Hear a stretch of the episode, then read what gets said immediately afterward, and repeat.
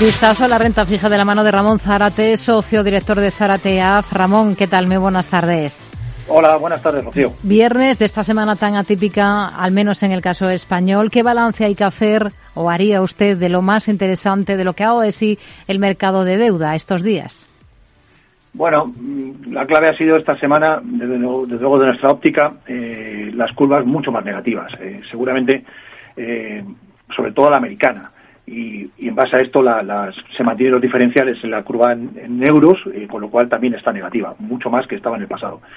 Eh, las claves, ¿por qué ha sido esto? Básicamente eh, los datos o los datos de inflación mejor de lo esperado, es decir, un poco parece que una cierta contención ha suavizado el discurso de la Reserva Federal, con lo cual ya no se descuentan incrementos tan elevados de 50 puntos básicos en la reunión tanto de diciembre como la de febrero, ¿no?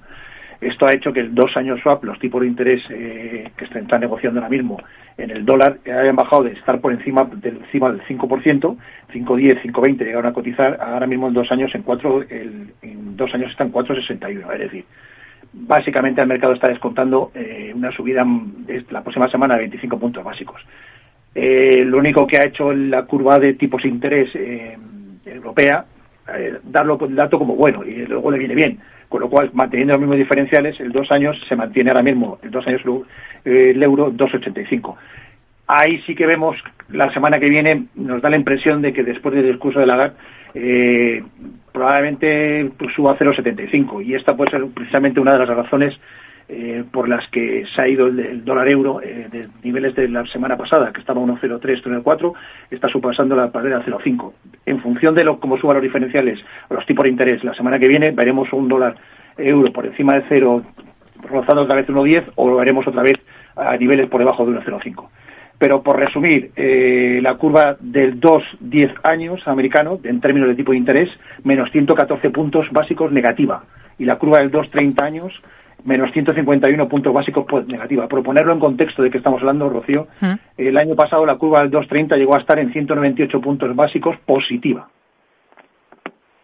Tenemos dos citas importantes la semana que viene, una cita con la Fed y otra cita con el Banco Central Europeo. A falta de ello, vemos como el interés del bono a 10 años alemán, por ejemplo, hoy lo hemos visto alcanzar cotas del 1,87%. Eh, ¿Qué cabe esperar del comportamiento de los bonos a falta de estas citas importantes? Hay mucha atención puesta en ellas porque son las, las últimas del ejercicio tanto para la Fed como para el Banco Central Europeo.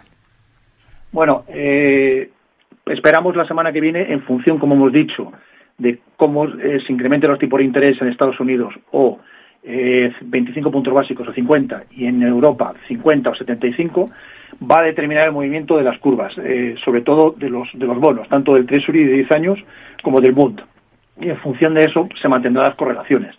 Ahora mismo, desde luego, no tomaríamos posiciones largas en ninguno de los dos. ni nos pondríamos largos a estos niveles, como estás apuntando, de un 87 a un 90.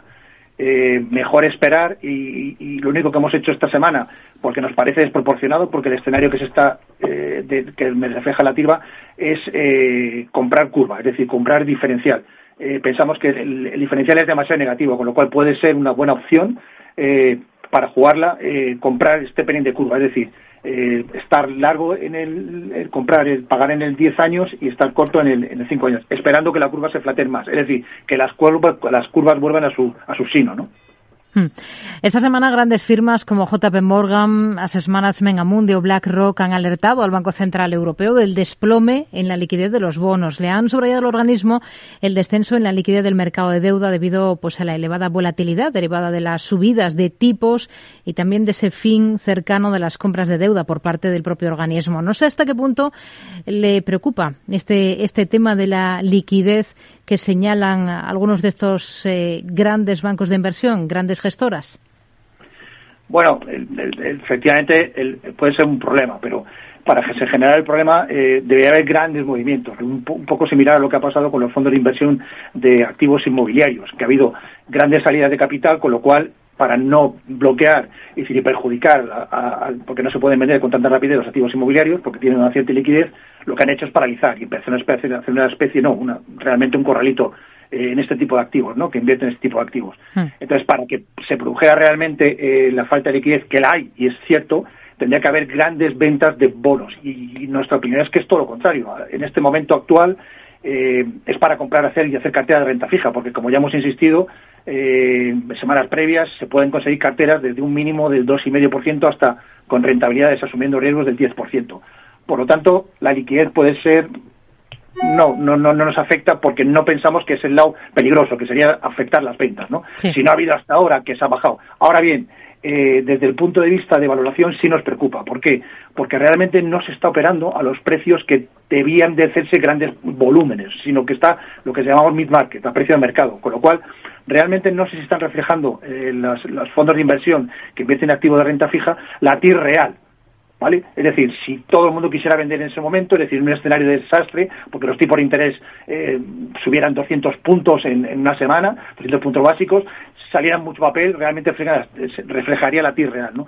Y de esa óptica sí quizá puede ser, pero es un tema más de valoración, no de liquidez el pequeño inversor en general no, no tiene ningún problema ahora mismo en realizar compras por tamaños racionables, 50.000, eh, 100.000 euros. Y además están todos en el mismo lado, ahora mismo y en la actualidad, que es que comprando, no tanto vendiendo. ¿no? Con lo cual no vemos ningún problema actualmente en tema de liquidez en la parte de renta fija.